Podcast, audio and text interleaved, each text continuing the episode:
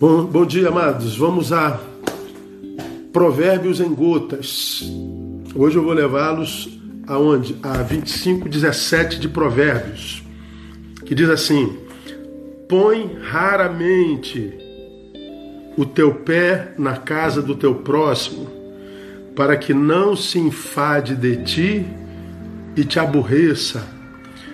Põe raramente teu pé na casa do teu próximo, para que não se enfade de ti, para que não enjoe de ti e te aborreça, te exclua da sua existência. Do que, que esse texto está falando, amados? Esse texto é uma condenação ao modo invasivo de ser. É, condena essa invasividade. É, conhece gente invasiva? gente que vive se intrometendo na vida alheia, gente que dá palpite sem que a gente peça, gente que opina sem que a opinião tenha sido pedida, gente que, que entra sem que bata na porta, gente que entrou, abre a geladeira sem pedir licença. Conhece gente invasiva assim? Esse texto, quando eu leio, eu tenho a sensação de que ele estava imaginando esse tempo que a gente vive hoje. Nós vivemos em rede e, portanto, nós vivemos uma vida absurdamente invasiva, né? Nós estamos, é, dependendo da faxina que a gente faz na alma no final do dia, nós estamos invadidos pela presença alheia, né? As pessoas estão cruzando nossas almas, nossas almas cruzando outras pessoas e a gente carrega por causa disso muito lixo de cá e perde muita pérola daqui para lá. É, nesse cruzamento, nessa, forma invasiva de ser, a gente pode adoecer muito e a gente pode enriquecer muito dependendo da maturidade de cada um e da, da, do autoestima de cada um. Então esse texto é sobretudo uma condenação sobre esse modo invasivo de ser. Então o texto está dizendo: põe raramente o pé na casa do teu próximo. Essa casa você pode entender como vida. Ponha raramente teu pé lá na vida do teu próximo, teu dedo lá na vida do teu próximo.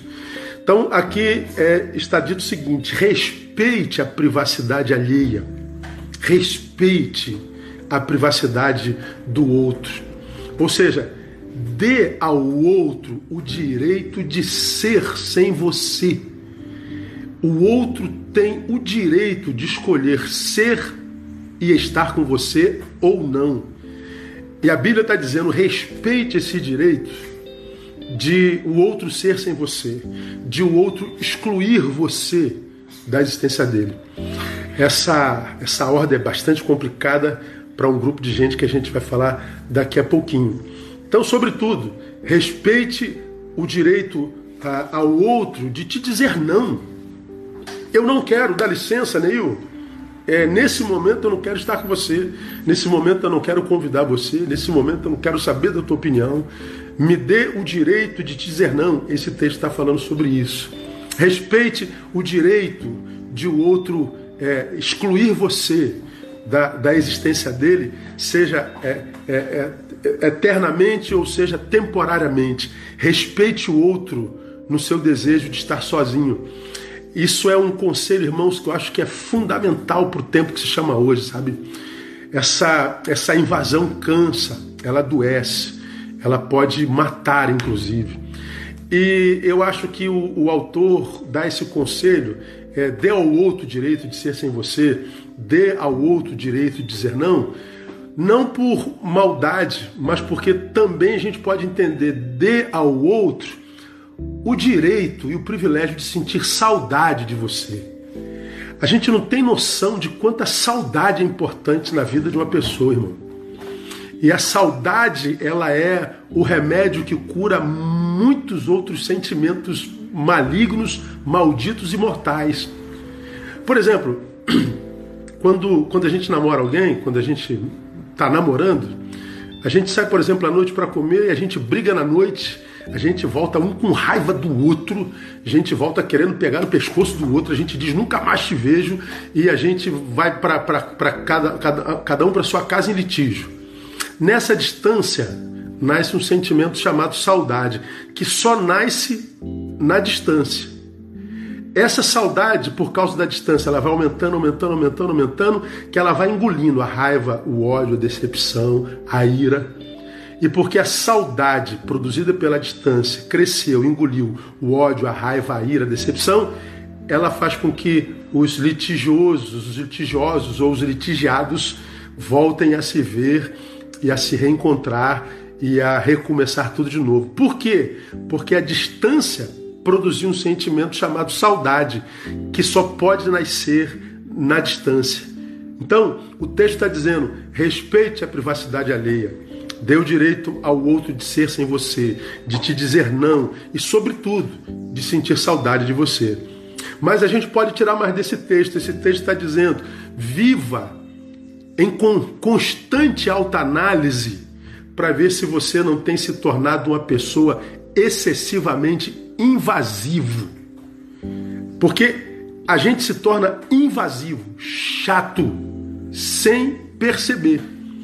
Essa essa forma invasiva de ser é uma tendência muito comum em três tipos de pessoas: aquelas que não sabem lidar com não, ela se sente diminuída, ela se sente é, é, amputada quando ela é excluída, quando ela é contrariada, ela não sabe lidar com não. Por quê? Porque é refém dos seus próprios desejos. Tudo que ela deseja tem que acontecer. Ela é refém do desejo, não da razão. Ela é uma pessoa passional. Essa forma invasiva de ser é uma tendência muito comum também quem tem problema com solidão, com gente que tem que se encontrar consigo o tempo inteiro. Se essa pessoa não está bem consigo, ela tem em si uma péssima companhia, para fugir dessa péssima companhia, ela invade a existência alheia. É uma tendência muito comum em quem tem problema com solidão. E é uma tendência muito comum com quem tem baixa autoestima. Ah, para quem tem baixa autoestima, a existência dele só encontra sentido se ele for notado, se ele for likeado, se ele for curtido. Ou seja, eu sou enquanto você me enxerga. Eu sou a proporção dos teus olhos, da tua inveja e da tua admiração. Se eu perco a tua inveja, teu like, a tua admiração, a minha estima, porque é baixa, me esmaga. Então, viva constante autoanálise para ver se você não se tornou uma pessoa invasiva e chata. E por último, esse texto está me dizendo: por que, que eu tenho que fazer isso? Para que porventura não te fartes dele e venhas a vomitar-te. Ou seja, o anfitrião pode sim se tornar inimigo. O anfitrião é aquela pessoa que tem prazer em acolher e receber. Mas se você se torna invasiva, esse anfitrião acolhedor e amoroso pode virar teu inimigo. Ou seja, você acaba perdendo a gente preciosa. E por que, que o anfitrião pode virar inimigo? Porque nós somos mutáveis, pessoas mudam. Hoje eu gosto de você, amanhã eu posso não gostar. Hoje eu te quero, amanhã eu não te quero. Hoje eu vou, mas amanhã eu volto. Hoje eu subo, mas amanhã eu quero descer. Nós somos mutáveis, todo mundo muda. E mudança é uma característica comum da existência. Por que, que o anfitrião pode virar inimigo? Porque privacidade é, um, é uma necessidade inviolável. Portanto, privacidade só deve ser quebrada a convite. Se você não foi convidado, se não pediram a tua opinião, não se mete, não seja chato. Dê ao outro o direito de curtir a sua privacidade como ele deseja. Porque você pode perder gente muito boa, anfitriões acolhedores. E quem perde gente boa hoje, irmão, empobrece demais, porque gente boa é cada vez mais rara, gente fonte é cada vez mais raro.